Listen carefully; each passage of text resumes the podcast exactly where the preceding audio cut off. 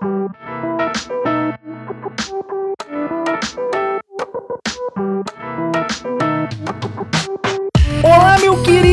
querida, seja muito bem-vindo e muito bem-vinda a mais um episódio do Existe o Microfone Entre Nós, esse podcast feito por mim, Igor Sarilho. E este episódio aqui tá muito especial porque hoje a gente vai conversar com duas mulheres maravilhosas, duas mulheres que têm uma história de vida muito foda. A gente vai conversar com a Carolina Cordeiro e com a Josi Novak. Eu espero que eu esteja falando o seu nome certo, Josi. Se eu estiver pronunciando errado, me perdoa. E elas são PCDs, ou seja, elas são pessoas com deficiência. As duas têm histórias de vidas diferentes e a gente vai conversar sobre como é a vida de um PCD no Brasil. Vamos conversar sobre o preconceito que elas sofrem, como foi desde o início, como foi na escola, na vida profissional. A gente vai conversar sobre cotas, entre outros assuntos que são muito importantes para essa sociedade brasileira. Mas antes da gente começar o papo, não posso deixar de dar um merchanzinho, um merchan clássico e esse merchan é um merchan da Amazon, amazon.com. Se você precisa comprar alguma coisa, comprar alguma coisa para sua família, precisa comprar alguma coisa para sua casa, precisa comprar uma coisa para você, aqui na descrição tem o link para Amazon, lá você acha de tudo e de ótima qualidade. Clica no link, compra o que você precisa, porque comprando por este link aqui embaixo, você ajuda este podcast a seguir em frente, você apoia este podcast e você faz com que esse podcast cresça cada vez mais. Certinho? Não esquece de seguir o microfone entre nós na plataforma de streaming que você estiver ouvindo: Deezer, Apple Podcasts, Google Podcasts e Spotify. Se tá no Spotify, aperta o sininho para receber as notificações e dá nota 5 pra gente, dá 5 estrelinhas, porque ajuda bastante a plataforma a divulgar mais este podcast. É isso. Bora lá, bora bater um papo com o microfone entre nós.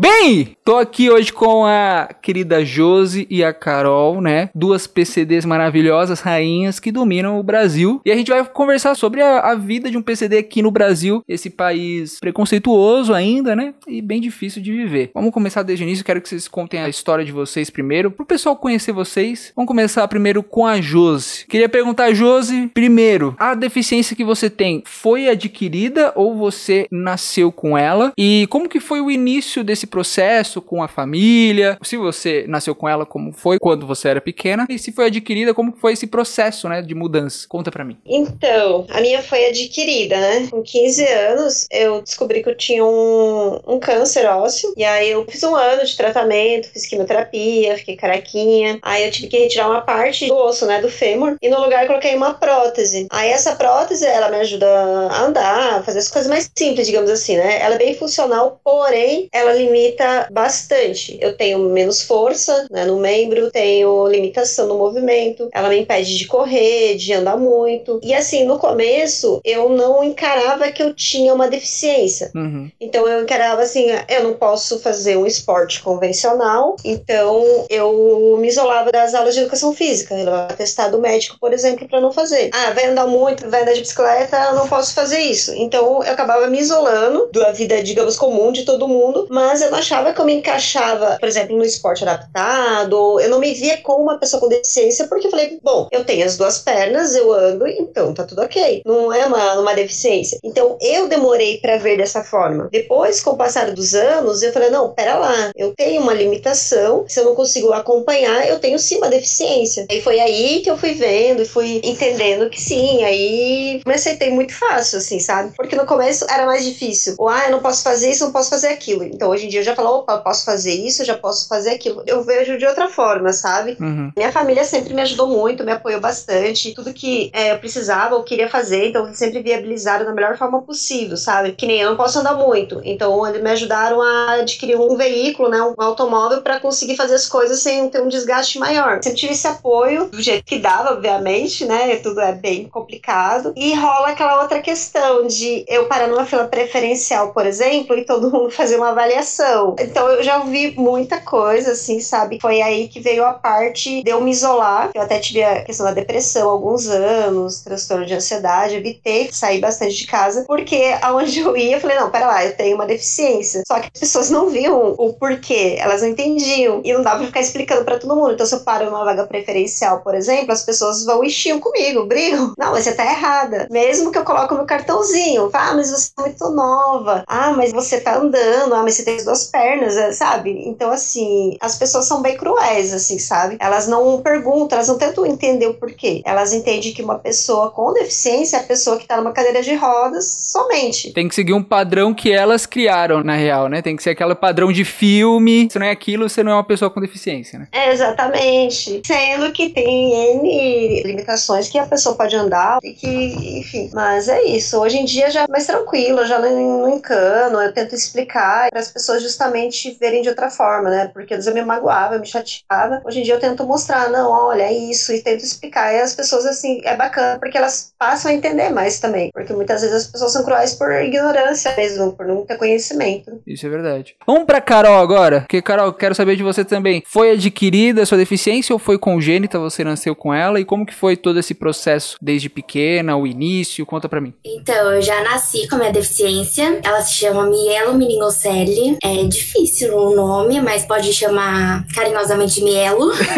é uma má formação da coluna, né? Então, eu nasci com a minha coluna aberta. Passei pela minha primeira cirurgia no primeiro dia de vida para poder fazer a correção. E essa deficiência depende do grau onde ela atinge, né? Da coluna, ela afeta outras coisas, né? A minha afetou da minha cintura para baixo, mais ou menos. Os meus membros superiores, eles são tranquilos, assim, não tenho nenhuma dificuldade. Nas pernas, sim. Então, eu tenho dificuldade de locomoção, né? Já andei de andador, já andei de muleta e hoje eu ando na minha cadeira de rodas. E é isso, desde sempre é lidar com o preconceito das pessoas, né? Ignorância das pessoas. Já me desanimei também muitas vezes, já fiquei revoltada com a minha deficiência porque eu era assim, porque as pessoas me viam diferente. E hoje eu, em relação à minha deficiência, eu lido tranquilamente, perfeitamente. Eu entendo que ela faz parte de mim e isso não vai mudar. E tento conscientizar as pessoas, né, de que somos pessoas normais.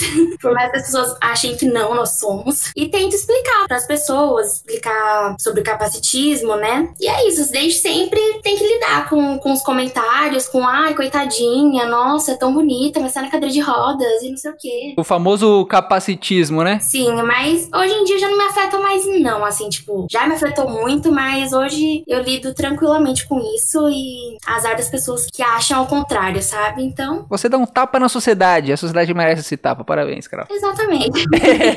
e a família sempre apoiou, foi tudo tranquilo também, te ajudaram, assim como a família da Josi também? Todo mundo me trata bem, me ajuda com tudo que eu preciso e o apoio deles é o mais importante, assim, pra mim, né? Ah, sim, eu imagino. E eu queria perguntar, antes da gente ir pro próximo tema, eu queria perguntar pra Josi, você falou que com 15 anos você teve o, o câncer, né, que causou a sua condição. Foi um baque muito forte essa mudança, porque você teve até os 15 anos nenhum tipo de condição e de repente com 15 anos tudo mudou, né? Como que foi? Você falou que passou por uma depressão, mas como que foi aos 15 anos você sentir isso assim? Você passou por um momento de negação no começo? Pô, não acredito, não pode ser que tenha acontecido comigo. Como que foi para você? Em plena adolescência, né? Eu tinha acabado de mudar de estado, eu morava em Santa Catarina e aí tinha mudado para São Paulo, né, pro litoral norte. E fazia acho que uns três, quatro meses que eu tinha mudado. Então, assim, era toda uma vida diferente, né? Porque irando ou não muda bastante coisa. E aí, quando veio essa notícia, olha, você tá com um tumor ósseo, você vai ter que fazer tratamentos, vai ter que fazer cirurgia, você vai perder o cabelo, pode ser que você venha passar por uma amputação, a gente vai tentar de tudo para preservar, mas corre grande risco de você até perder a perna. Caramba. Então, veio tipo tudo de uma vez. Para mim, para minha família toda, principalmente que eu tava com os meus pais, né? Meus pais mudaram comigo, mas o resto da família tava tudo distante, né? Então eles só ficavam sabendo quando a gente ligava, dava uma informação. Então assim, foi geral para a família toda, assim, a nossa vida mudou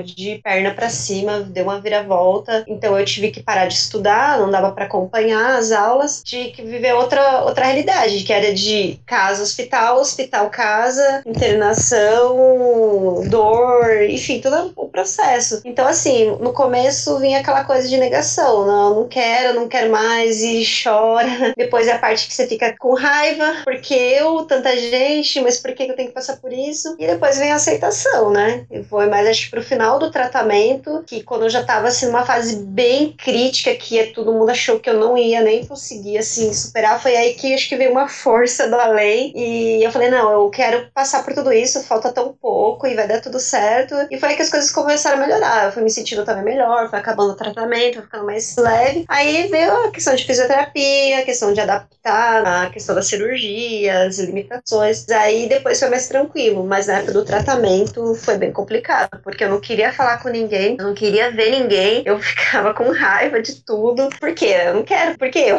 É que você fica pensando, putz, 7 bilhões de pessoas no mundo e tinha que ser comigo, né? Ah, eu queria sair, queria fazer as coisas. Acabado de mudar pra praia, eu não conhecia a praia. Eu falei, poxa, a vida inteira se conhecer praia. Eu tô três meses morando aqui, não posso sair, não posso fazer nada, não posso estudar. Então foi bem complicado, né? Foi bem, bem difícil. Mas aí passou a fase mais pro final, depois de ver a aceitação, já foi mais tranquilo também. Aí depois veio outra questão, né? De andar com uma cicatriz enorme na perna, de não conseguir fazer as coisas. Aí veio outra, aí veio outra parte, outros 500, né? É, foda, é foda. Eu queria saber de vocês duas também. Vocês tiveram um acompanhamento na vida inteira, assim? Vocês têm ainda acompanhamento? Provavelmente vocês vão pro médico direto pra dar uma checada e papapá. Aquele check-up que você tem que dar, né? Mas vocês tiveram, além disso, um acompanhamento psicológico, alguma coisa assim? E em relação a isso, é muito caro os produtos, o acompanhamento, a cadeira de rodas? É complicado aqui no Brasil? Porque é uma dúvida que eu tenho, assim, que eu não sei. É, é carinho? Porque hoje em dia tá tudo caro, né? Essa é a realidade. Mas eu quero saber se, como que é e se vocês tiveram acompanhamento. É, essa parte eu fiz toda pelo SUS, né? Acompanhamento todo, tratamento todo, eu fiz na Santa Casa, em São Paulo, né? Então eu, eu viajava, né, do litoral, eu tive essa indicação de ir pra Santa Casa. Eu fiz tudo pelo SUS. Então eu conseguia transporte da Secretaria de Saúde, me levavam até lá pra fazer o tratamento, os exames. Eu peguei uma época muito boa ainda da Santa Casa lá, porque depois ela teve um problema financeiro, né? Teve uma quebra lá. Uhum. Mas eu peguei uma época muito boa, não faltou nada, eu consegui tudo, desde é, exame, cirurgia, que é uma cirurgia muito cara até, a parte de muleta, andador, fisioterapia, o acompanhamento, é que você falou psicológico e tal, eu não tive. Tinha lá, mas porém, como eu morava longe, ia ficar subindo só para fazer, eu acabei não, não fazendo. Mas tinha também. Então eu não tive nessa época esse acompanhamento, não. Fui ter só muito tempo depois, agora, tipo, mais recentemente. E você, Carol? Nem liga pro cachorro, viu? Que aqui soltou a boiada, que o cachorro tá latindo que nem louco. ah, tá tranquilo, só participando também. e você, Carol, conta como que foi? Então, desde o meu primeiro dia de vida já fiz cirurgia, né? Fiz várias outras, tipo, muitas. Todas elas foram pelo SUS, fisioterapia, essas coisas também. É, eu ia bastante na CD quando era mais nova. A CD é, é, é, de graça também ou você tem que pagar algum valor? A maioria das coisas que eu fazia lá era, era gratuito. Médico, essas coisas, né? Fisioterapia também. Olha, show. Em relação a equipamentos, tipo cadeira de roda, é caro, bem caro. Isso me deixa um pouco revoltada. Porque não é um artigo assim, né, que a gente compra porque a gente quer, né? Porque a gente precisa. E é bem caro. E as outras coisas também são caras, né? Bem inacessível, eu acho, às vezes, sabe? O valor. E pra gente conseguir de graça é desgastante, bastante desgastante. E tratamento psicológico, fiz acompanhamento psicológico quando era criança. Fiz duas vezes. Uma na adolescência pra lidar com a deficiência, porque foi uma fase muito revoltada da vida. Sempre é, né? Eu não queria aceitar nada, estava estressada com tudo. Quando eu era mais nova também fiz. Uma delas foi pela CD também, a, a parte psicológica. É isso. É foda saber que é caro as coisas, eu imaginei que era caro mesmo. Mas é legal saber que, pô, o SUS dessa assistência, a CD dessa assistência, né? Porque, né, porra, é foda ter que ficar pagando R$ 1.200, 1.300 reais pra fazer uma consulta, pra ir num, num médico decente, né? Mas é legal ter uma, um apoio desse. Ajuda. É, a gente tava comentando até esses dias, né, do equipamento que eu tô precisando pro esporte, que é muito caro. E aí a gente tava falando que qualquer material pra pessoa com deficiência que a pessoa precisa, não é tipo, ah, ela quer porque é bonitinho. Não, ela é necessidade, né? É tudo muito caro, muito caro. Uma cadeira, né? A Carol deve saber mais do que eu, mas quebra uma rodinha, um rolamento, é tudo muito caro para você comprar. E outra coisa, não só é caro, quanto é difícil você achar. São lojas específicas, às vezes só traz de fora. É bem complicado mesmo. É, o SUS dá essa assistência, é mais demorado, você tem que entrar numa fila, é mais simples, né? Mas o SUS dá sim esse suporte. Se precisar também fora disso, uma coisa mais específica, tem uma cadeira de banho, é tudo muito caro, muito caro mesmo. É, verdade, é verdade. Não tinha pensado nesse ponto aí, porque quebra, tem que arrumar, tem a cadeira de banho. Puta, é um rolê, hein? Caramba, velho. É. E também, tipo, por exemplo, as ruas normalmente não ajudam muito também, né? Tipo, na casa também, né? por exemplo. Ah, sim. Não ajuda, então pra quebrar é dois palitos, né? Como dizem. Fala tanta inclusão, mas se você para pra pensar, não é nada inclusivo, assim, sabe? É tudo, todo mundo fala, ah, vai ter que inclusão, mas vai do material, já vai das ruas que não ajudam. É, ninguém consegue ter uma, uma independência, um cadeirante, por exemplo, de sair, trabalhar, fazer as coisas sozinho, sempre vai precisar de alguém, porque é tudo muito inacessível. Pensando nisso, é, isso é verdade, sim. Imagina, por exemplo, sei lá, Rua Augusta em São Paulo. Putz, a calçada não dá pra andar, não dá pra fazer nada. Imagina, tipo, um cadeirante, sabe? Não, na Rua Augusta você chega lá no começo dela e solta, né? Aí vai. Deus segura sua mão, né? Então, e aí isso daí faz com que as pessoas acabem cada vez mais com reclusas, ficam em casa, se isolam do mundo e aí vem todas as outras coisas, né? E já junta uma depressão, porque as pessoas acabam ficando isoladas mesmo, evitam sair para evitar esse tipo de transtorno.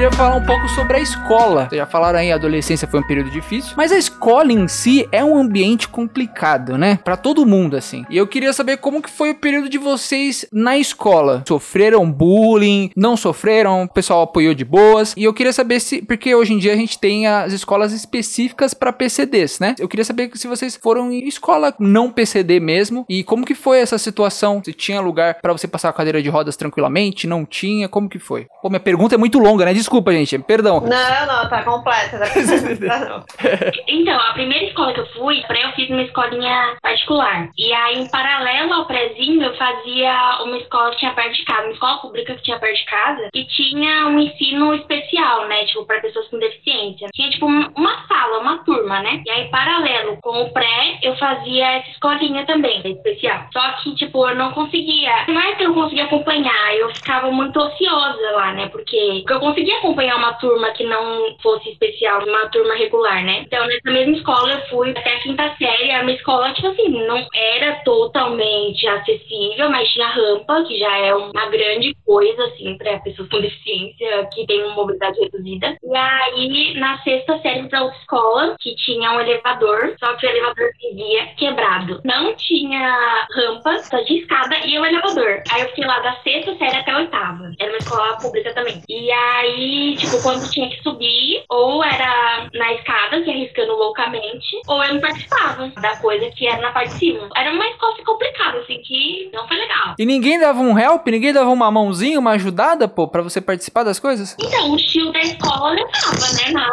na escada lá, na vida louca. Nossa. Era bem vida louca, assim, era arriscado o negócio. Foi na sétima série, não lembro, que eles fizeram aquele sistema que não é o professor que vai até a sala do aluno que vai. Tô ligado, eu lembro disso. Na nossa, é pra ajudar ainda. Né? Pra ajudar. Pior ideia de todas. Tinha duas salas embaixo e o restante era tudo em cima. O elevador vivia quebrado. Então imagina o caos, imagina o caos. Puta que pariu, eu não acredito. E aí quando eu fui pro ensino médio, a pior parte eu acho que é essa. É o desastre. Quando eu fui pro ensino médio, minha mãe não achava uma escola que tinha acessibilidade, assim, minimamente decente. Perto de casa. Não achava, não achava, não achava, não achava. Só tinha uma, tipo, bem assim, num lugar bem do lado e era só de noite. E aí, tipo, não, não dava ir. E aí eu fui pra escola particular. Ainda bem que eu tinha condições de ir pra escola particular, né? Porque se eu não tivesse, eu ia fazer o quê? Não estudar, né? Não terminar o estudo. É uma coisa que me revolta hoje, porque, tipo, meu, quem não tem condição, sabe? Como que faz? É. Eu não sei hoje como tá as escolas, como tá a acessibilidade nas escolas, não só em quesito de rampa e tal, pra quem tem mobilidade reduzida,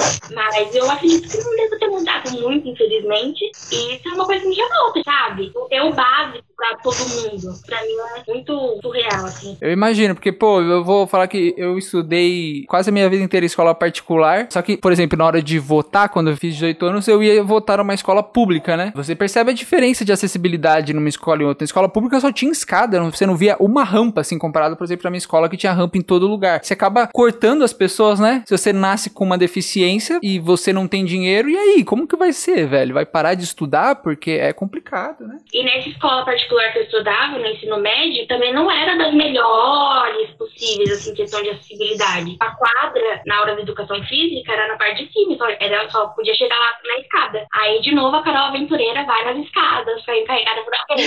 pra descer pro pátio, na hora do intervalo e tal, era uma rampa, mas era uma rampa, uma rampa que eu não sei nem na onde, como que eles pensaram em criar aquela rampa, porque era uma rampa super íngreme, assim, era terrível. Então, também dependia de alguém pra me descer toda vez, sabe? Então, também não era das melhores coisas, mas era o que tinha, sabe? Bullying nunca sofreu, Carol? Dos aluninhos? Não, na verdade não. No ensino fundamental, assim, eu era bem tranquila com todo mundo, falava com todo mundo. E no ensino médio, quando eu tava rebelde, me falava rebelde, aí eu não falava com ninguém. Aí eu mesmo me excluía. Ninguém me tratava mal, nem nada. Eu mesmo que me distanciava das pessoas.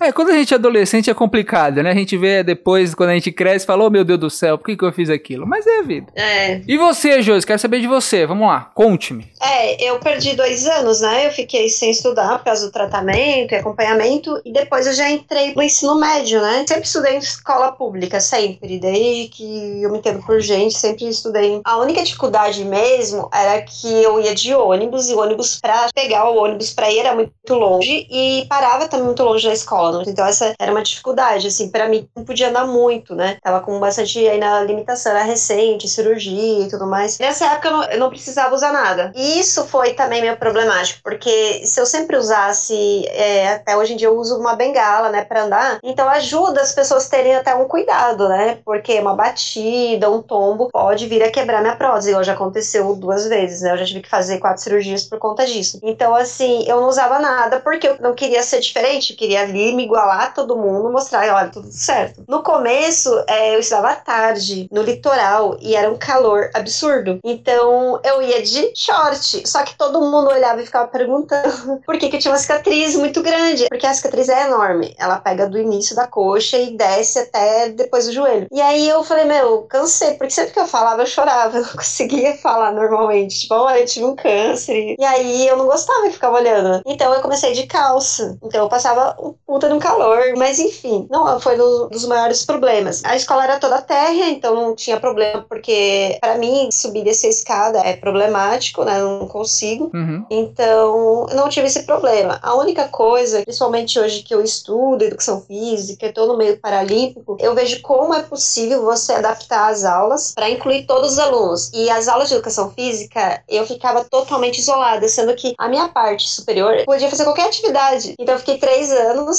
sem fazer educação física, sem fazer nenhuma atividade, porque a professora simplesmente falava pra eu sentar lá enquanto os outros faziam aula normal. E uma coisa que você adorava, né? Porque, pô, foi trabalhar com isso depois e tudo mais. Ah, eu sempre gostei bastante. Eu fui uma pessoa muito ativa, desde criança, assim, sabe? Criança, eu sempre fui muito 220, sabe? Uhum. Então, de repente, tive que parar meio com tudo. E nem as aulas, eu tinha que ficar sentado, ficava escrevendo ali um caderno, olhando. Mas isso era bem chato, porque tinha gente que por que, que você não vai fazer? Vamos lá, vamos fazer. Eu tinha que ficar explicando, ah, então eu não vou fazer porque eu não posso. Ah, mas por que, que você não pode? Realmente era bem chato, assim. Quando você é adolescente, principalmente, hoje em dia fala, ah, não posso. Então, hoje é bem tranquilo, mas na época foi uma coisa que não era bacana. Mas essa questão de acessibilidade, tudo, não tinha nenhuma pessoa fazer uso de cadeira, né, de uso diário, nem nada, um cadeirante. Mas mesmo se tivesse, acho que ia ter problema porque nem o banheiro era adaptado lá. O banheiro era bem estreitinho, então se alguém precisasse, a escola não era acessível nessa questão. É foda, né? É, um, é uns negócios assim que, pô, é simples, galera. Só faz um banheiro, banheiro adaptado, faz uma rampa decente ali, pô, é simples, pô. Exatamente. Essa bendita rampa, né, que é tão difícil e quando tem, as pessoas gostam de obstruir de alguma forma. Pô, a Carol falou, fez um toboágua no meio da escola da Carol, pô. Que isso?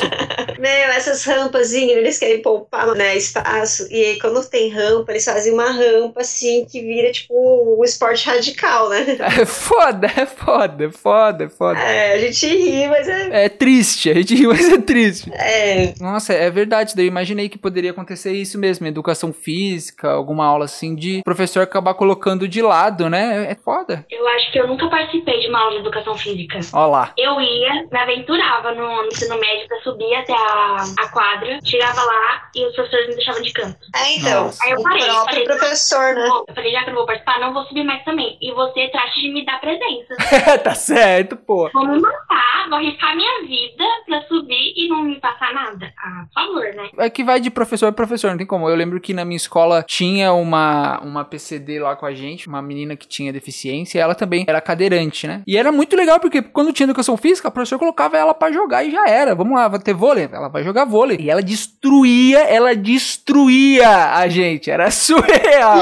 ela arrebentava a gente, era foda. É só dar chance, tá ligado? Ah, é que tem professor que acaba ficando no comodismo, não quer pensar ali fora da caixinha, não quer ter trabalho, é mais fácil. Então, infelizmente faz parte. Uma coisa que eu queria saber a opinião de vocês, tava pesquisando, pensando nas perguntas, eu vi uma, uma entrevista com o Gregório do Vivier, não sei se vocês conhecem um ator, faz o Porto dos Fundos e tal, Aham. e o irmão dele é PCD, e aí ele tava contando como foi a experiência dele, papapá, entrou num debate legal, né, nessa entrevista que eu vi dele, que é a importância ou não de uma pessoa com deficiência estudar numa escola especial ou não estudar numa escola especial. Vocês acham que a PCD deve estudar numa escola especial ou não? Porque o Gregório falou que ele achava que era importante a pessoa com deficiência não estudar numa escola especial, estudar numa escola que tenha essa acessibilidade, beleza, mas uma escola que tenha qualquer tipo de pessoa ali, entendeu? E não numa escola própria para PCDs. Quero saber a opinião de vocês. Eu não sei nem opinar, eu quero saber de vocês que vocês vão poder opinar melhor. Então, a gente sempre fala sobre isso, né? Inclusão, é bacana. Eu sempre falei, não, tem que sempre estudar junto, tem que ter, sempre estar incluído. Só que aí vem a questão de qual PCDs estamos falando, de qual deficiência. Tem casos mais extremos, mais, por exemplo, uma criança autista, em casos mais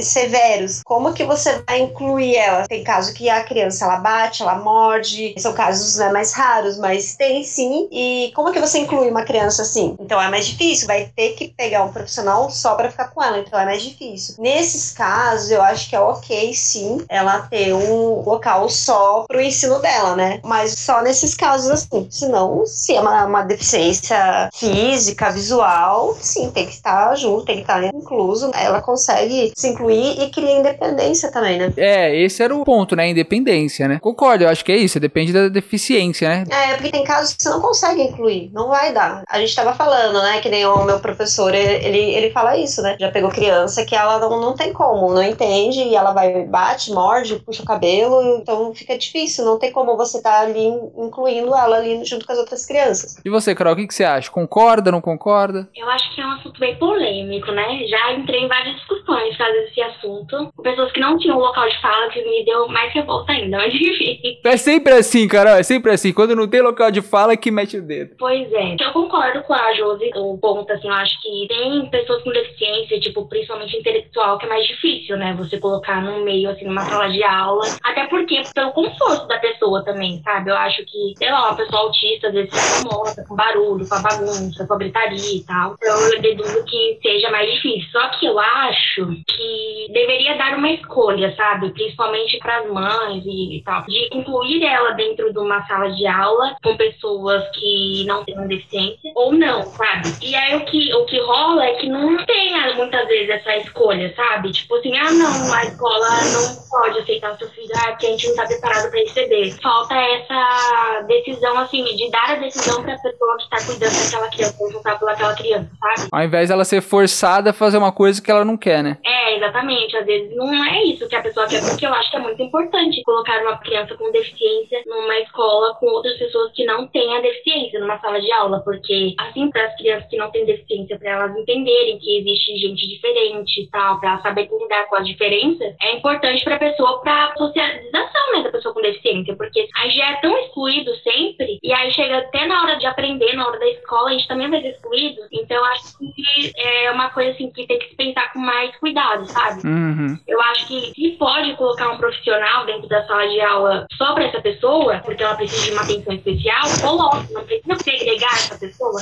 Isso acontece muitas vezes, eu acho, sabe? E que eu acho errado, entendeu? A gente não tem que segregar, separar e tal, a gente tem que deixar junto. O máximo que a gente pode deixar junto, eu acho que é o melhor a se fazer, sabe? E querendo ou não, depois da escola, pô, o mundo, é, o Brasil principalmente, é muito plural, né, velho? Não tem como, né? Exatamente. É até bacana para as outras crianças a, a aprenderem, né? Ter a convivência, saber, com- olha que legal, você pode ajudar dessa forma. Para depois também não, a gente ter esses outros problemas aí de a gente tava falando. Não, pra não, não criar adultos babacas, né? Que não né? É, é exatamente isso em outras palavras, né? Mas é exatamente isso. Não, é verdade. É importante, se eu falar que minha experiência quando eu tava na escola também, na minha sala entrou um garoto que tinha autismo. Ele era um autismo bem leve, assim, ele conseguia lidar com a gente. Era muito interessante ver como as pessoas lidavam com ele, assim. Porque no começo, não sei se vocês já passaram por isso, muita gente tem a mania de lidar com a pessoa com deficiência como se ela fosse uma criancinha, tá ligado? Aham. Ai, tá tudo bem, eu não sei o que, não sei o que. É interessante, por exemplo, no segundo ano de ensino médio, a gente tratava tranquilamente, assim. O pessoal que tratava ele como se fosse criancinha no começo, já falava, e aí, Guilherme, tranquilo, meu? Você viu o jogo ontem? De boas? Pô, foi legal, papapá. Ah, depois ficava zoando igual, né? Como se fosse qualquer outro. Brinca. hein? É, o pessoal começa a realmente entender. É legal ter isso na escola, porque, igual a Carol falou, você não cresce e vira um babaca, né? Um otário.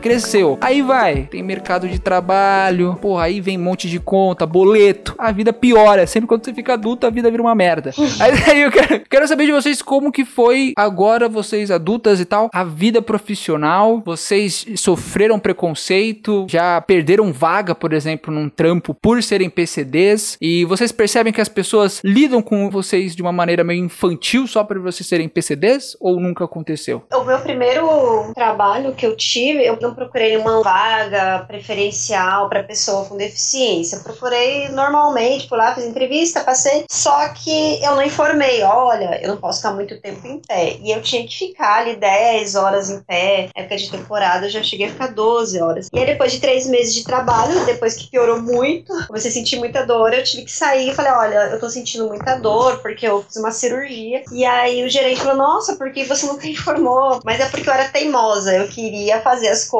entre aspas, assim, normalmente, tipo, não queria nada diferente, queria fazer igualzinho. E aí eu me estrepei legal, né? No segundo trabalho, eu já procurei por uma vaga própria para pessoa com deficiência. E aí, nesse caso, já tinha a cota, já tava cheio. Aí o gerente falou assim: Poxa, mas eu queria que você trabalhasse comigo, então eu vou pedir para uma outra filial ceder uma vaga que eles têm vaga e você trabalha com a gente. Uhum. Aí veio aquela coisa: eu ando, eu tenho tudo funcionando ali ok, eu só não posso andar muito, não posso correr. Então eles faziam, mandavam eu fazer tudo que todo mundo fazia. A vaga era pessoa com deficiência, mas eu tinha que fazer tudo exatamente da mesma forma e eu precisava passar a maior parte do tempo sentada. Esse que era a questão. Eu precisava de um lugar que eu pudesse ficar sentada e tava certo. E não, eles mandavam eu ficar andando, subindo, descendo a escada. E aí, com um ano, eu tive a quebra da prótese, tive que me afastar. E aí, depois disso, eu não voltei mais. Eu fiquei afastada por sete, oito anos e aí acabei me aposentando. Nossa. Tive que me aposentar, porque eu fiz duas cirurgias nesse período e foi por causa do desgaste, que eu não poderia ter feito tudo que eu fiz. Foi só um ano e foi muito. Era uma vaga que era assim, pra mim seria perfeito, só que tinha escada. Então, ok, eu chegava, subia a escada, trabalhava o dia todo, depois eu seria embora. Só que toda hora alguém, ah, desce lá, desce. Eu falava, mas eu não posso, né? Eles ficavam bravos. Ah, mas a, a gerente tá mandando você ir, você tem que ir. Sabe, eles não, não gostavam, porque achavam que eu tava usando isso como desculpinha pra ficar sentadinha, sabe? É aquilo que a gente falou no começo, aquela definição de pessoa com deficiência que todo mundo tem na cabeça, né? Que tem que ser um tipo só. Exatamente. Você, tipo, só com uma dificuldade pra andar, você fala, putz, eu não consigo, o pessoal, pô, tá de sacanagem, pô. Claro que não, pô, tô vendo aí você de boa. É, depois disso eles perceberam, eu tinha que me poupar pra não agravar a minha situação também. Você consegue subir dessa escada? Eu falava, consigo, mas eu não devo.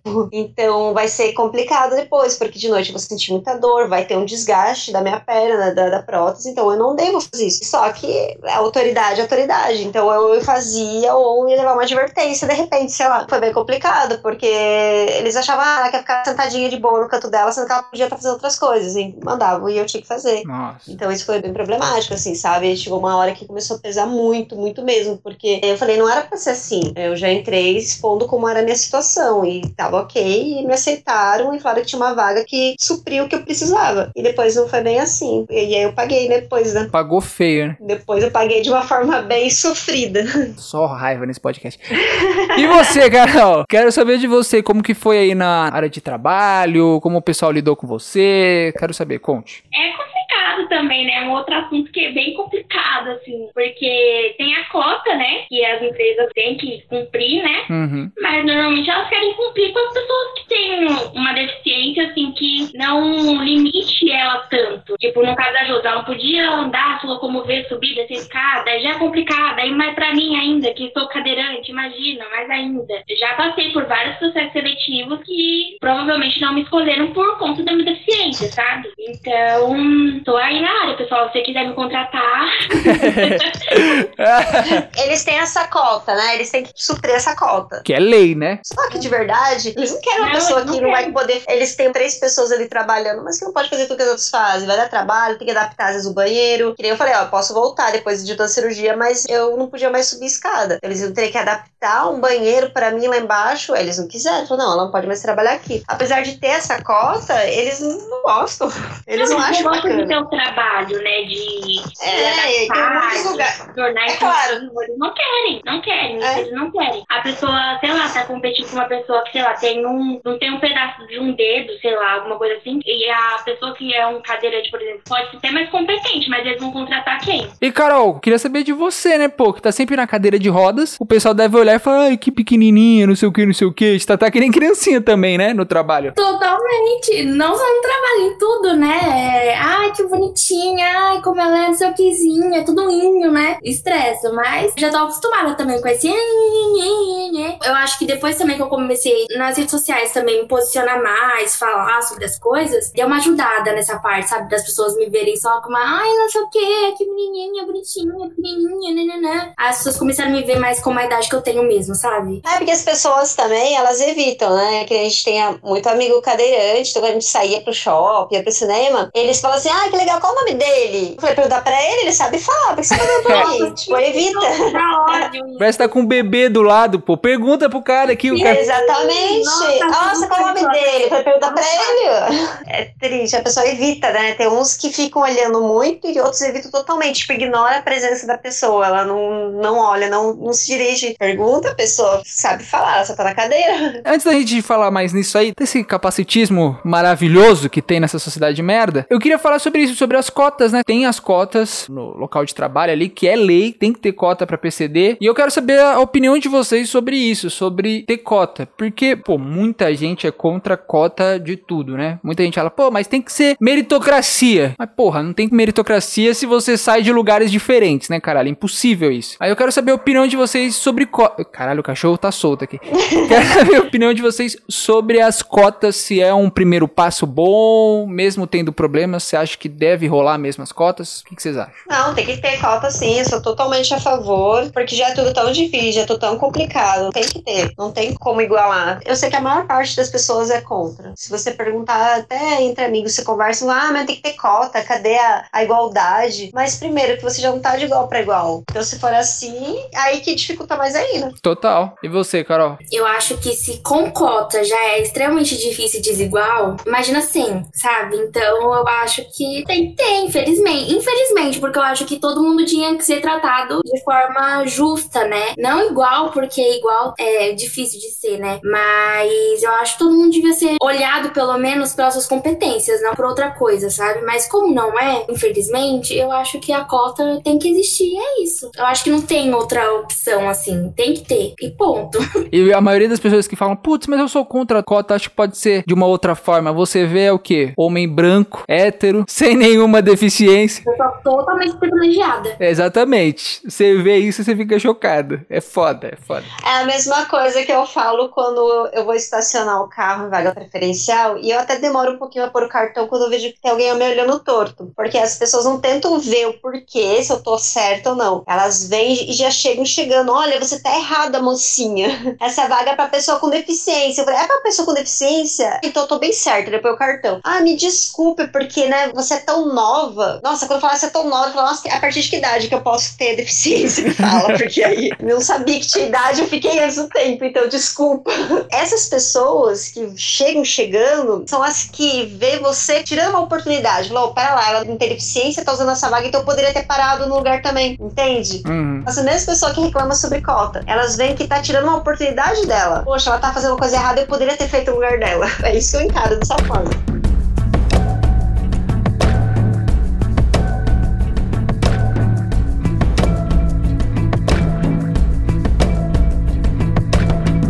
Falando já disso aí que vocês estavam falando, desse preconceito, pô, o Brasil é preconceituoso pra caralho. Igual vocês falaram aí em várias situações. Devem ter sofrido isso a vida inteira, né? Os olhares na rua. A Josi já falou várias situações aí. Como vocês lidam atualmente? Vocês falam, mano, foda-se, ah, entra no ouvido, sai por outro, ou vocês ficam puta mesmo e vai reclamar e vai para cima. Como que vocês lidam nessas situações? Ah, eu acho que vai meio do, do dia. do dia.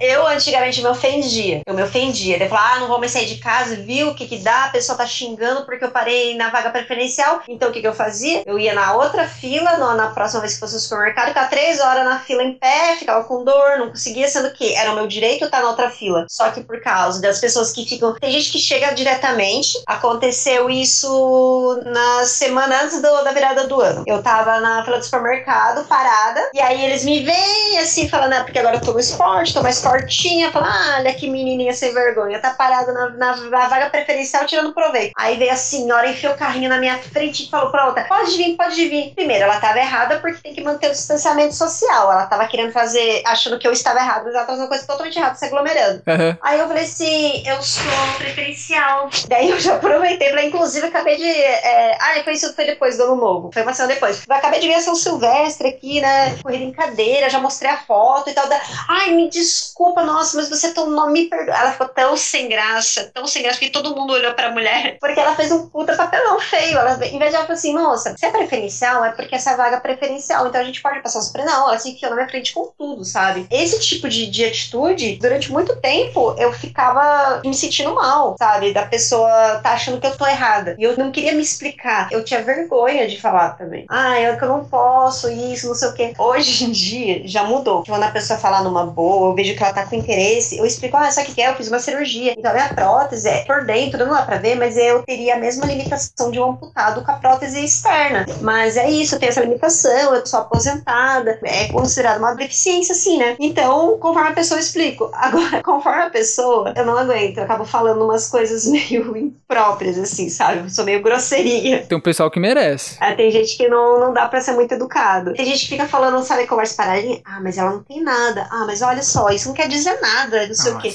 E aí eu pego e fico, eu cruzo o braço e nem me importo. Era mais que todas as caixas do supermercado já me conhecem, né, já, já acostumado, eu só dou risada. Eu deixa que fale. Então hoje não me afeta mais. Quando tem pessoas que estão sendo muito cruéis, aí eu dou uma respostinha, sabe? Porque é errado você ficar julgando, você ficar fazendo a pessoa se sentir mal. Eu acho que é aí que é a questão, sabe? Ninguém gosta de ter uma deficiência, uma limitação, e as pessoas fazem você se sentir mal ainda por isso, como se tivesse culpa. Eu, durante muito tempo, me sentia culpada, me sentia mal. Fala, poxa, eu tô aqui, mas eu não tinha que estar, porque é todo mundo olhando e falando. É muita crueldade, né? Ainda te força a ser idosa, Josi, porque fala que você tem que ser mais velha pra ser deficiente. Exatamente. A pessoa é foda. Avalia, né? Fala, não, peraí, ela tá meio nova, não tá grávida, ela tá aqui por quê?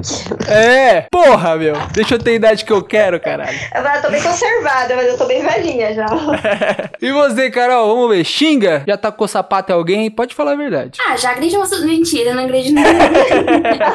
depende do dia tal, depende do comentário, mas eu sou muito de vibes, assim. Eu antes me incomodava muito com, tipo, olhares, né? Porque, diferente da Josi, a minha tá bem na cara, minha deficiência, né? Então as pessoas olham com cara de dó, examina de, do pé até a cabeça, enfim, né? Te olham como se você fosse um alienígena. Uhum. Já me incomodei muito com isso, já, nossa, já, né? Várias vezes me questionando o porquê, né? De tudo isso. Mas hoje em dia eu digo, tipo, ah, tá, olha mesmo, sou bonita, eu aprendi uma coisa muito legal, sabe? Com uma outra amiga minha, ela me ensinou a fazer o um negócio e eu faço sempre, é da hora. Principalmente quando eu tô de bengala, as pessoas ela ficam olhando, né? Fica te avaliando. Eu retribuo com o mesmo olhar, como se a pessoa fosse, tipo, muito esquisita. Ela tivesse eu uma coisa. Faço isso.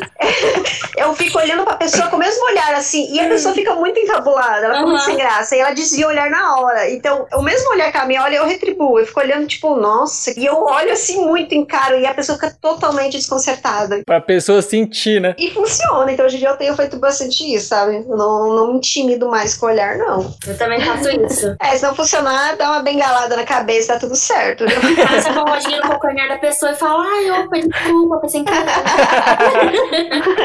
Eu imagino que deve rolar, deve rolar esse olhar de dó, né? Que nem a Carol falou. Puta, mano, deve rolar muito. Ai, coitado, meu Deus do céu. Ai, meu Deus. Eu já ouvi gente falar, sabe? Tipo, eu passando na rua e a pessoa fala, nossa, olha lá, que dó. Mas hoje eu ignoro, eu fico tipo, ai, gente, tá bom. Eu não sei se a Carol ouve, mas tem gente que fala, mas é, é temporário, daqui a pouco se vai ficar boa. Nossa. Não, não, mas ainda tem, uma pessoa, ainda tem aquelas pessoas que te param na rua e falam, nossa, mas por que, que você tá assim? Vai na minha igreja, que Deus vai te curar. Puta que pariu. Mano, como eu odeio. E elas param e elas falam mesmo, estão nem aí. Ou perguntam, mas por que você tá assim? Nem, nunca vi a pessoa na vida, mas o que, que você tem? Gente. Já me perguntaram. Perguntaram assim: o que, que você tem? Eu falei assim: ah, eu tenho dois cachorros e três gatos. Tenho Nossa, tem um monte de problema. Nenhum tem nenhuma deficiência, mas eu tenho vários outros. Então, mas isso, essas coisas que a gente fala é porque a gente já tá muito calejado, assim, sabe? Eu falo que nem eu ainda tenho pouca limitação, tem todas essas questões, é difícil, mas eu convivo muito, né? Tenho muitos amigos que é tanto visual quanto cadeira, então a gente vai trocando uma ideia. E aí eu pego a bronca dos outros também. Eu falo assim, às vezes a pessoa vem para do lado com a moto ali na hora de sair com o carro, né? Tem a vaga preferencial, tem um espacinho do lado. Para com a moto ali. Aí você consegue abrir a porta do carro. Eu me espremo ali, consigo sair. Mas eu falo, se um amigo meu vem aqui, ou não, meu amigo vem com uma cadeira, não, não sai do carro. Então eu vou e causo uma briga sempre. E às vezes eles ficam bravos, eles não querem tirar. Eu vou e, e chamo marronzinho, chamo segurança, eu causo fuar. E não é por mim, mas é pelos outros também. Então a gente abraça a briga mesmo. É, o que falta nas outras pessoas, né? Pensar nos outros, né? É. Isso daí já aconteceu também com vocês na parte romântica, em date? O pessoal te tratar como criancinha, pessoal meter uma dessas aí, um preconceito ou não? Comigo, não. Mas eu tinha vergonha da, da cicatriz da minha perna. Eu tinha bastante vergonha, sabe? Mas eu acho que eu sempre expus, as pessoas que eu me envolvi sempre souberam, sempre conheceram e sempre me ajudaram bastante. Sempre tinham esse cuidado, né? Ah, não, vamos lá, vamos dar pra ir. Não, você não é, evita, melhor não. Eu só sentia quando, tipo, juntava todo mundo, tipo, a galera toda, e falava, vamos lá. Daí ele falava, ah, a gente não pode porque ela não pode. Daí eu falei, puta merda, que bosta. a gente não pode porque ela não pode. Tirando isso, sempre eram pessoas bem bacanas. E você, Carol? É, eu também acho que não. Nunca passei por isso, não. Era mais uma coisa minha de sentir vergonha, de não querer falar com as pessoas e falar não, as pessoas nunca vão olhar pra mim por conta da deficiência, sabe? Era uma coisa muito mais interna minha, assim, do que do outro. Nunca, também nunca passei por isso, não, assim, de, de forma romântica, não. Ninguém nunca fez comentários necessários. Se fizer também, né, tchau e benção, né?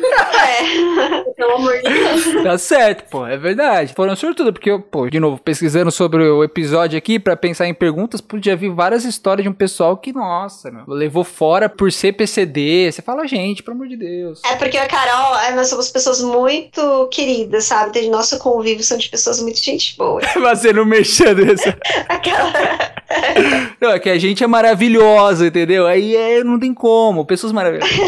A gente é muito linda e maravilhosa. então A gente... que sacana do caramba fazendo merchan. Sabe o que eu ia perguntar? Essas pessoas que, que ficam falando, que param pra perguntar, vocês acham que é tipo ignorância de burrice, de você não aprender a como falar com as pessoas? Ou é meio que ignorância de ser ignorante mesmo, de ser grosso essas coisas? Falta de simancol, né? Falta de simancol, exato. O que, que vocês acham? Ah, eu acho que tem gente que é por ignorância mesmo de não ter convívio, sabe? Porque acho que todo mundo que convive, já teve algum contato, tem uma noção, sabe? Mas tem gente que não sei, ó, tem muita gente que é lerda mesmo. Tem gente que às vezes é meio que não pensa, é falta de pensar antes um pouquinho, sabe? De ter um bom senso ali, de ter um pouquinho mais de tato. Mas eu acho que hoje em dia as pessoas estão muito até em rede social mesmo, sabe? Elas não pensam duas vezes, elas são muito críticas com tudo. E então não tem papa na língua. Chega e fala o que quer, pergunta o que não quer, que se foda, se gosta, se tá ofendendo, se não tá, sabe? Acho que 50% de cada ignorância aí, porque adianta essas coisas. Você, Carol, o que você acha? Eu acho que é falta de noção mesmo. né? É, eu acho que é 100% isso.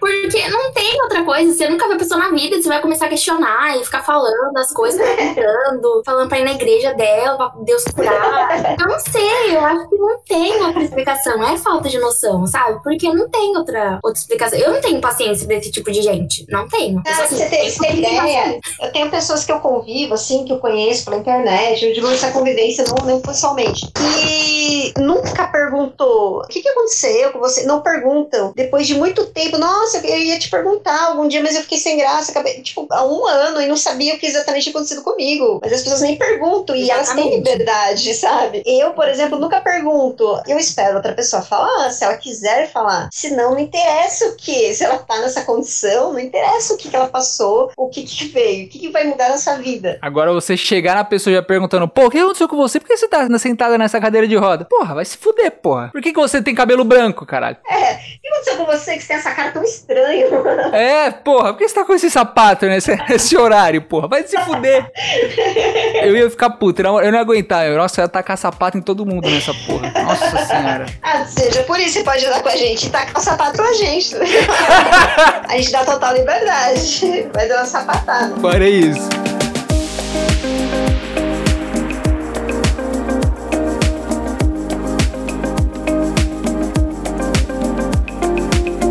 Da gente ir pra pergunta final, eu acho muito bacana o que vocês fazem nas redes sociais e vocês fazem na vida de vocês, né? Porque estamos aqui primeiro com a Carol, que é uma blogueirinha, e a Josi, que é uma paratleta, tá certo? Que eu falei certo? Paratleta, né? Tá certo? Sim. Então eu quero saber, pô, como que vocês entraram nisso? Primeiro eu vou começar com a Carol. De onde que veio a ideia de começar a postar conteúdo na internet para falar sobre esse assunto, sobre PCDs, e depois eu jogo pra Josi. Vamos conversar com você primeiro, Carol. Então, eu comecei a criar conteúdo pra internet assim, tipo, falando sobre deficiência em 2020, eu acho, que foi na pandemia, assim. Ah, eu tava muito em casa, muito na minha. E aí eu falei, ah, começar a falar, sabe? Porque às vezes surgia, as pessoas perguntavam uma coisa ou outra, sabe? Tipo, ah, isso aqui é legal de se falar, isso aqui não é legal de se falar. Ah, mas como eu posso me referir, sabe? A pessoa com deficiência, não sei o quê. Aí eu falei, ah, por que não, né? Tipo, eu já queria criar conteúdo pra internet, só que eu falei, ah, não sei sobre o que falar, não sei falar sobre nada. Ai, meu Deus, que saco. E aí eu falei, meu, mas eu posso falar sobre o que eu vivo, né? E aí foi quando eu comecei. Eu falei, ah, tá, vou criar um conteúdo aqui. Aí deu super certo. Aí eu falei, ah, vou criar outro conteúdo aqui. Só que eu sou uma blogueira que não é uma, uma blogueira assim muito disciplinada, né? Então eu posto um conteúdo daqui, outro daqui um ano, outro daqui seis meses.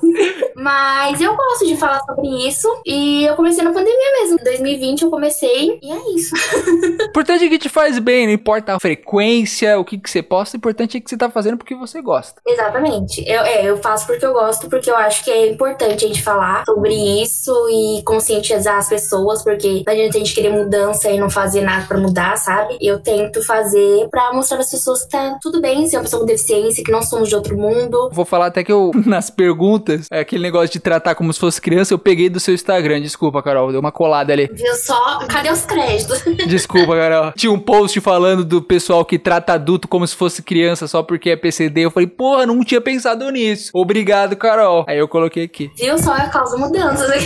Verdade, é verdade, é verdade, é verdade. Influencer total. Totalmente. Vou deixar o Instagram da Carol na descrição do post, se o pessoal quiser seguir ela. E você, Josi, eu quero saber você, pô. Já ganhou medalha pro Brasil? Quer ganhar medalha? Conte-me como que foi essa história aí pra virar para atleta, como que é a rotina, conta tudo. Então, eu demorei bastante, né? Eu já poderia estar ali no mundo do, do esporte já há bastante tempo, mas por falta dessa questão até que eu falei que não entendi aonde que eu me encaixava, se era uma pessoa com deficiência, porque o convencional não, não, não podia. Enfim, eu entrei no esporte há quatro anos atrás. Eu recebi um convite do pessoal que já fazia, né, um esporte adaptado na cidade que eu tava morando, né, em Caraguá. E me chamaram para conhecer, eu até demorei bastante, falar, não, não vou, melhor não, eu não posso fazer nada, porque minha prótese pode, de repente, levar uma pancada, quebrar. Não, vai lá, porque é tudo adaptado, você vai fazer sentadinha. Fui lá conhecer, e aí eu vou te falar que a parte social que eu tava isolada já, nessa época eu ainda tava tratando depressão, tava tomando uns medicamentos aí muito louco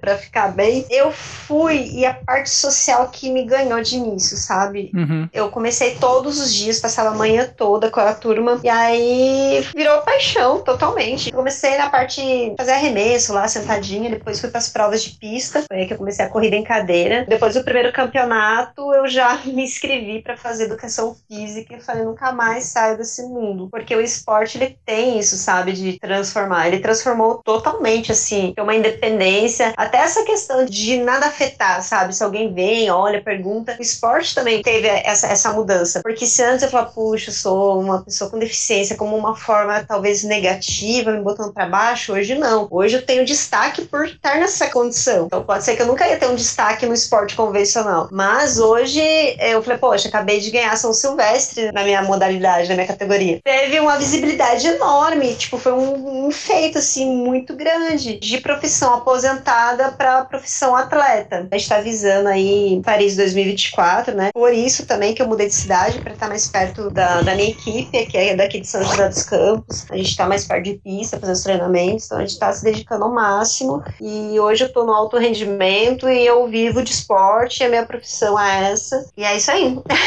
Caralho, eu acho foda pra cacete, mano. Eu acho foda. Eu ia perguntar isso, Olimpíada vem? Já, já falou, vambora, vamos pra Olimpíada, cara. É, a gente tá se dedicando pra isso. É difícil, é bem difícil. A gente precisa trocar de material aí. Tô com uma vaquinha até pra trocar meu equipamento, porque é um material muito caro. O governo não ajuda nisso? Não dá um incentivo? Não, isso não. Porque não tem no Brasil, né? Vem de fora. Ah. Então é material bem caro, então a gente tá aí tentando, a gente depende disso pra conseguir, né? Mas a gente tá confiante que vai dar tudo certo. E aí, assim, é treinamento de manhã, faço treino à tarde também, alimentação certinha, horário certinho. Atleta paralímpico não tem diferença do, do olímpico, não. Tem que ter a rotina certa, tem que ter dedicação, senão não, não rende. Atleta de alto rendimento é, é igual. A única coisa que muda é que a gente usa equipamento, que geralmente é caro, que nem a gente falou antes, né? De tudo que é pra PCD é caro, não muda. É muito caro. Vou deixar o Instagram da Josi aqui embaixo, o link da vaquinha também, se você quiser participar e dar uma ajudada. A Josi já falou que trabalha com isso. Carol já tá trabalhando só com post ou tá tendo que aguentar outro trampo por enquanto, Carolzinha? Não, eu só faço pro Instagram, eu só faço por hobby mesmo, por carinho. Atualmente eu ajudo meus pais no comércio deles. E sigo na luta, né? Tentando achar um trampo na área de jornalismo, né? Que sou formada em jornalismo. E é isso, a gente segue na luta aí, né? É difícil, mas a gente segue tentando. O Carol, vou falar, um cara que fez rádio e TV, comunicação é complicado, hein? Puta é complicado. Mas, pô, vou falar que, mano, eu acho muito foda o que vocês fazem, assim, nas redes sociais. Pela representatividade que vocês mostram, assim. É claro que, pô, quem tá falando é um homem branco, cis, que não tem nenhuma deficiência. Mas eu lembro quando eu era moleque, por exemplo, a gente não tinha esse tipo de representatividade tão perto, assim, sabe? Você vê uma pessoa PCD falando sobre isso, você vê uma pessoa com deficiência também sendo para atleta e mostrando como que é e tal. E eu acho que deve ser muito legal pra uma criança, por exemplo. Eu imagino vocês, né? Se fosse vocês na adolescência, passando por tudo que vocês passaram, se vocês vissem pessoas como vocês, assim, na rede social, que, pô, posta explicando cada detalhe, como usar os termos certos, ou posta, pô, ganhei a São Silvestre. Uma criança vendo isso deve ser sensacional. E, meu, eu acho foda o trabalho que vocês fazem de representatividade. Eu senti que aumentou bastante agora a representatividade de PCD, de pretos, de gordos, né? De, de tudo, assim, aumentou muito. Mas eu quero saber o, o que vocês sentem em relação a isso. Vocês acham que realmente aumentou a representatividade com as redes sociais ou ainda tá meio fraquinho em relação a PCDs em si? É, eu acho que a mídia, hoje em dia, a rede social tem ajudado bastante, né? Mas ainda é, dá para melhorar bastante, né? Tá bem fraco. Até essa questão que você falou, né, de criança, escola, a gente faz bastante visita em escola, dá bastante palestra, justamente para buscar crianças que têm alguma deficiência, para levar já pro, pro esporte, para já tentar modificar desde criança, né? Já ter esse up. Uhum. Eu acho assim que a questão de mídia, TV é muito fraco. Assim, o que mostra é muito, por exemplo, não sei se você acompanha, é um exemplo que agora é recente, né? Para mim, você acompanha a corrida de São Silvestre na TV. Ano sim, ano não eu vejo. Então, é transmitida pela Rede Globo. Aí você vê assim, não passa nada. A nossa largada, os cadeirantes, é a primeira. Eles começam a transmitir depois da nossa largada. Nossa. Eles não mostram nada, nada, nada, nada. Quem assistiu fala assim, mas como que você ganhou? A gente não viu nada. Nenhum cadeirante. Durante a prova, a chegada, eles não mostram. Então é uma coisa que, tipo, precisa ter visibilidade. Precisa ter. Tem. Eu vou falar um, um negócio também antes da Carol falar um pouquinho sobre. Agora tá na vibe do BBB, né? Tá tendo BBB agora. Tava assistindo com a minha namorada, minha namorada falou assim: Nossa, nunca teve uma pessoa com deficiência no BBB, né? Por que que não tem? Eu fiquei pensando, falei, verdade, nunca teve. Tipo, com nenhum tipo de deficiência, nunca teve, né? Seria uma representatividade muito forte num programa que tem audiência pra caralho. E eles não colocam. É inacreditável. É, então, Na verdade, já teve, sim. Teve? Já, já teve uma vez. Uma única vez. E ela era atleta também, para atleta, e ela não tinha uma perna. Eu acho que era isso. Mas, tipo, já faz muito tempo. Eu não lembro qual edição que ela participou, mas já faz muito tempo. Porra, então eu não lembrava. Eu gosto de assistir Big Brother, adoro. Na edição do ano passado, por exemplo, ficou muito claro que eles não têm preparo nenhum pra isso. Uma pessoa com deficiência física, por exemplo, depois que um participante lá quebrou o pé e tal, machucou a perna. Tipo, deu pra ver que eles não tinham preparo nenhum pra isso. Então, tipo assim, pra eles receberem uma pessoa com deficiência, principalmente física, tem que mudar muita coisa pra eles colocarem, sabe? Mas realmente acho que falta. Com certeza colocar a pessoa com deficiência lá dentro. Falta muito. Mas eles têm que mudar muita coisa pra isso acontecer. Já arrebenta e já fala da representatividade. O que você acha? Se melhorou, se não melhorou, Carol? Conta aí. Então, eu acho que nas redes sociais, sim. Eu vejo um monte de blogueira grande aí que, tipo, tá fazendo dinheiro realmente com rede social e tal, e tem deficiência. Eu acho muito legal. Eu acho que da pandemia pra cá eu vi isso aumentar, sabe? Tipo, desde o início da pandemia. Mas eu acho que, tipo, é uma bolha muito pequena ainda, né? De pessoas que são alcançadas por as pessoas com deficiência na internet, né? Mas eu acho que no grande, no geral, assim, tipo, na mídia, na televisão e tal, isso ainda falta muito, muito, muito, assim, tipo, não tem, né? E quando tem é, sei lá, é um pedacinho de nada, meio que insignificante, ou então um pedacinho, tipo, que ainda dá close errado, sabe? Tipo, faz negócio errado. Então, eu acho que ainda falta. Ou então é uma, uma história de desgraça, né? De tristeza. Exatamente, exatamente. Você não vê uma comédia romântica com PCD, pô. É sempre uma, ai meu Deus, ele sofreu um acidente. Puta que É, é um sofrimento, é É, tristeza. Exatamente. Antes de irmos pra parte final deste episódio que está maravilhoso, chegou a hora da coluna do meu irmão, chegou a hora da coluna do Williams Glauber, esse jornalista renomado na Zona Leste de São Paulo, um jornalista que ganhou muitos prêmios na Zona Leste de São Paulo, não no Brasil, um jornalista que tem queda de cabelo constante desde os 15 anos de idade. Meu irmão tá sempre aqui trazendo informações novas, trazendo estudos sobre o assunto do episódio e dessa vez ele vai falar sobre PCDs. É isso, toca essa coluninha daí, meu irmão, vai que vai.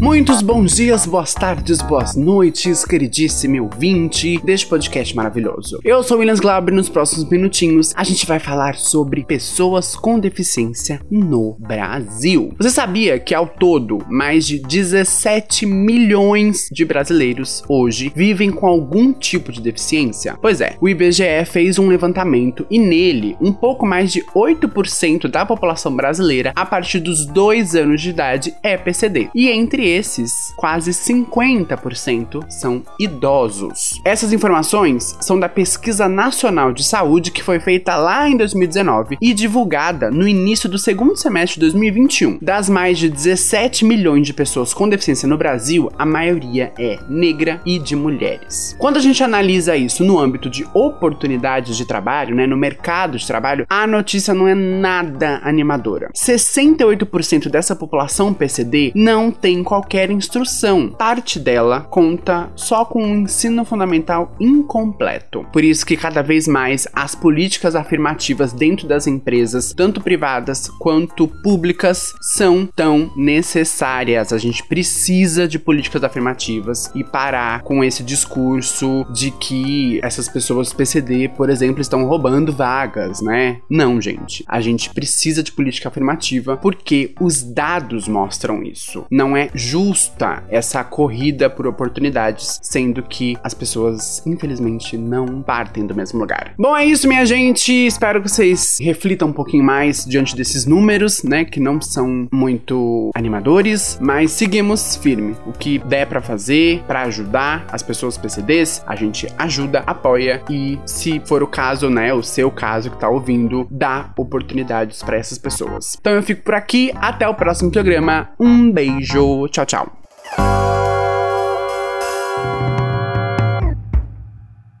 Pra fechar, eu quero saber de vocês, a gente falou sobre capacitismo, preconceito, essas coisas todas. Eu queria saber, na opinião de vocês, se existe alguma forma de pessoas com deficiência serem melhor inseridas na sociedade. Dá pra acontecer? E como vocês acham que pode rolar isso? Ensinando na escola, com mais acessibilidade nos locais públicos, governo? Eu quero saber a opinião de vocês sobre isso. Ah, eu acho que é uma junção de tudo que você falou aí, né? E parte dessa questão de ter mais visibilidade, de pensar que é uma coisa natural, é uma coisa normal. Tanto que a pessoa pode nascer com uma deficiência, mas qualquer pessoa pode ter uma deficiência em qualquer momento. Seja uma doença, um acidente, qualquer coisa. A partir do momento que tem mais visibilidade, se torna uma coisa mais comum, sabe? Todo lugar tem uma acessibilidade, vai estar mais visível, vai ter mais inclusão, tendo mais acesso, eu acho que vai ser melhor em todos os, os parâmetros, sabe? Como eu falei, se fala muito em inclusão, mas se inclui muito só dessa forma mais romântica da coisa, que eles falam em filme, quando mostra, quando passa em novela, parece uma forma mais romantizada, sabe? Porque tem a cota, ah, porque tem que ter, mas não, é assim, ó, mostra a realidade, assim, assim, não é só assim, essa florzinha, assim, sabe? Fala que quando a mulher vai ter filho, romantiza, ai, que bonitinho, e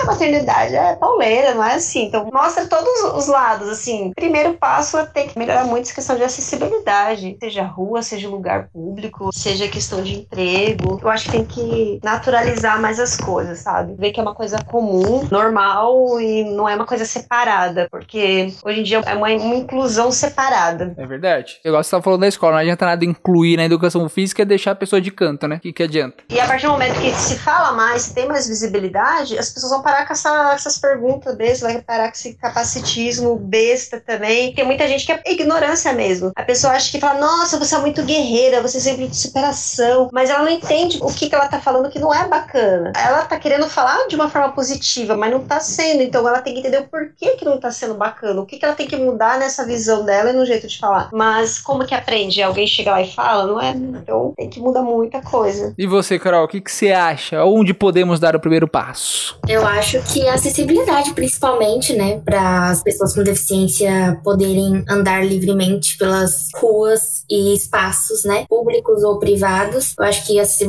tem que ser, tipo, uma coisa importante. Tipo, a primeira coisa a ser pensada não ser, vai, vamos colocar uma rampa, ou vamos colocar, sabe? Ser uma coisa, tipo, assim, opcional. Não, tem que ser uma coisa que é obrigatório, tem que ter. E não só rampa, né? A gente tá falando de rampa porque eu sou uma pessoa com deficiência física e tal, a rampa é uma das coisas mais importantes para mim, mas em outras questões também, né? Pra pessoa que não enxerga, né? Para as pessoas com deficiência visual, auditiva. Então, acho que tem que melhorar muito a questão de acessibilidade e na educação também eu acho que é muito importante para as pessoas entenderem que existem diferenças, né? Que tem outras pessoas no mundo diferente delas e que elas têm que respeitar e tratar da melhor forma possível, né? Sim. Eu não sei se vocês passaram por isso, mas eu não lembro na minha escola de aprender alguma coisa na escola sobre, por exemplo, os tipos de deficiência, tá ligado? Sim. Uhum. Os termos para serem usados, né? Que agora todo mundo usa o PCD, que eu acho bem bacana o termo, tá? Mas, por exemplo, na escola a gente não aprende isso, pô. A gente não, não sabe de nada, né? Mas eu acho também que não é uma coisa que a gente tem que aprender na escola. Talvez a gente convivendo com as pessoas já, já ajuda bastante, sabe? Uhum. E aí acho que é isso que falta. É aquela coisa que a gente falou da, da exclusão, da segregação, de ter uma escola especial só pra pessoa com deficiência, que eu acho que não tem que ter, e colocar todo mundo junto para as pessoas saberem entender as diferenças, sabe? Isso que eu acho que é mais importante. Que é a acessibilidade que nem você falou, volta pra acessibilidade, né? Não só de rampa, mas acessibilidade de dar acesso às pessoas com deficiência a entrarem nesse universo aí, fazer parte da escola, assim como todo mundo faz parte da escola, né? Exatamente. É, uma coisa vai puxando a outra, né? A partir do momento É. que a escola já tá mais inclusiva, já cresce já nesse meio, todo lugar já tá mais acessível, as pessoas vão conviver mais, vão ter mais conhecimento. Enfim, é bem, bem por aí. E não vira adulto babaca, né, Josi? Vamos falar a verdade? Não vira tanto babaca. E aí melhora mais no futuro.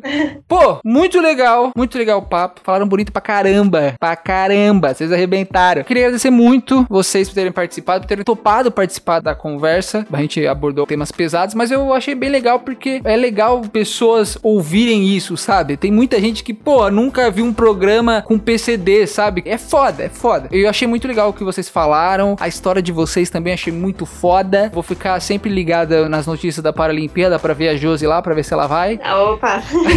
e a Carolzinha, eu tô lá no Insta. Pô, já roubei várias coisas. Pode ser que eu roube mais coisa pra fazer meus episódios aqui do podcast. Desculpa, Carol. Pode pegar, pode pegar, é liberado. Muito obrigado, muito obrigado. Vou deixar na descrição os Instagrams de vocês, as redes sociais, o pessoal entrar em contato e tal, conhecer. E é isso, gente. Muito obrigado mesmo por terem topado, de verdade mesmo. Muito obrigado, eu que agradeço, né? A gente agradece. Acho que quanto mais também leva adiante a- as histórias e a, a vida do PCD, mais favorece também a todo mundo. Obrigada aí pelo espaço, também por ouvir a gente. Se deixar, a gente fala umas 5 horas fácil aí. Mas brigadão, viu? Fiquei bem feliz com o convite. Imagina, pô. Eu também fiquei muito feliz. Adoro falar sobre o assunto, porque eu acho que é importantíssimo. Quanto mais espaço a gente tiver, melhor. E é isso, só tenho a agradecer. Muito obrigada por ter deixado gente compartilhar nossa experiência aqui com você.